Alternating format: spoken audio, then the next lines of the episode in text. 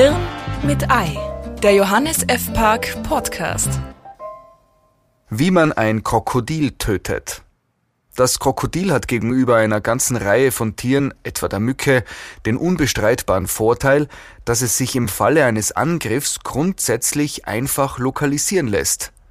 Der ohne Schusswaffe ausgeführte Tötungsvorgang gestaltet sich hingegen ungleich komplexer, weshalb gerade Ungeübte, selbst wenn es die Situation absolut erfordert, oft davor zurückschrecken und stattdessen in Panik oder ähnliches verfallen.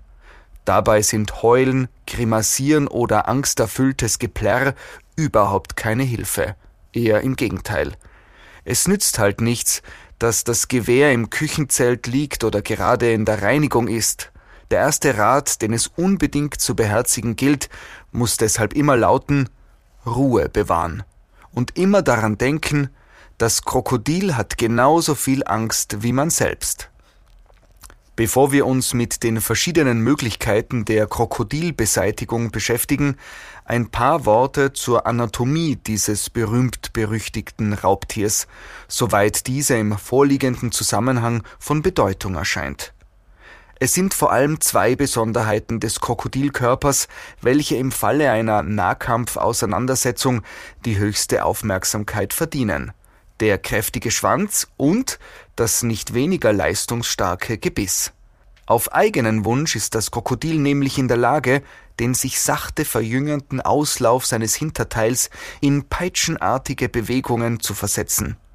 Wer einem solchen Angriff nicht ein gekonntes Sprungmanöver entgegenzusetzen hat, verliert nur allzu leicht das Gleichgewicht und ist weiteren, sehr wahrscheinlichen Offensivmaßnahmen der krokodilen Gegenseite in äußerst ungünstiger Position ausgeliefert. Das Gebiss wiederum besteht aus einer knappen Hundertschaft scharfkantigster Zähne, wobei der Oberkiefer von geübten Krokodilen um 90 Grad und mehr zurückgeklappt werden kann. Und damit sind wir auch schon bei den wirkungsvollen Tötungsstrategien angelangt. Mit etwas Geschick lässt sich die letztgenannte Eigenheit der Krokodile nämlich für einen überraschenden Gegenangriff nutzen. Sowie das Tier in Vorbereitung eines Bisses sein Maul weit aufgerissen hat, platziert man einen möglichst robusten Pflock vertikal auf dessen Gaumenplatte. Sehr gut eignen sich dazu Straßenbegrenzungspfosten und Gartenpflöcke. Zur Not tut es aber auch ein doppelt genommener Besenstiel. Schnappt das Krokodil nun zu, verhindert der Fremdkörper ein ordnungsgemäßes Schließen des Fresswerkzeugs. Mehr noch, gerade bei herzhaft zubeißenden Krokodilen kommt es immer wieder zur schmerzhaften Penetration des Unterkiefers. In beiden Fällen ist das Krokodil seiner stärksten Angriffswaffe beraubt und mit hoher Wahrscheinlichkeit so weit gehandicapt, dass problemlos die Exekutionsroutine mit Messer, Beil oder Harpune erfolgen kann. Auch bei einer weiteren Methode macht man sich eine Angewohnheit des Raubtiers zu eigen.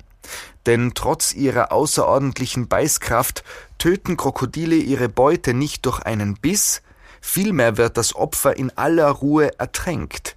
Wer über einen entsprechend langen Atem verfügt, kann hier vom Überraschungsmoment profitieren, dass ein plötzlicher Angriff des tot geglaubten Kontrahenten zu entfalten imstande ist. Während das Krokodil den erschlaffenden Körper seines Beutetiers unweigerlich als Zeichen für sein nahendes Ableben nehmen muss und alle Vorsicht fahren lässt, sammelt man selbst Energie, um zum Gegenschlag auszuholen.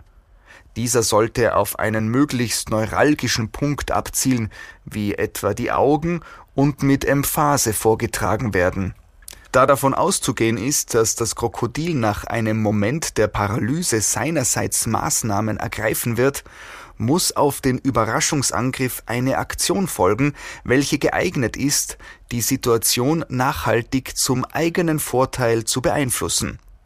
Praktisch gesprochen könnte das heißen, man sticht dem Krokodil mit einem Messer oder einer im Flussbett aufgelesenen abgebrochenen Bierflasche die Augen aus und versetzt das Tier in Kampfunfähigkeit, indem man sein Maul mit einem Gürtel abbindet. Ab diesem Zeitpunkt kann dann im Großen und Ganzen wie bei einer herkömmlichen Nutztierschlachtung vorgegangen werden. Und mit etwas Geschick ist sogar eine Schächtung nach islamischem oder jüdischem Ritus möglich. Trotz dieser beiden sehr erfolgsversprechenden Möglichkeiten, die hier, wie wir hoffen, anschaulich dargelegt wurden und als Standardmethoden der Krokodiltötung gelten können, taucht in der einschlägigen Literatur immer wieder ein alternativer Ansatz mit Krokodilgift auf. Konkret wird dabei die Applikation eines für Krokodile hochtoxischen Präparats empfohlen. Und in der Tat können damit bei einer Erfolgsquote von immerhin rund 65 Prozent schöne Ergebnisse erzielt werden. Allerdings sollte der Nutzer berücksichtigen, dass beim Einsatz dieses auf Haut und Kleidung aufgetragenen Mittels nicht nur das Gift, sondern auch man selbst in nicht unbeträchtlicher Menge in das Verdauungssystem des Krokodils inkorporiert wird.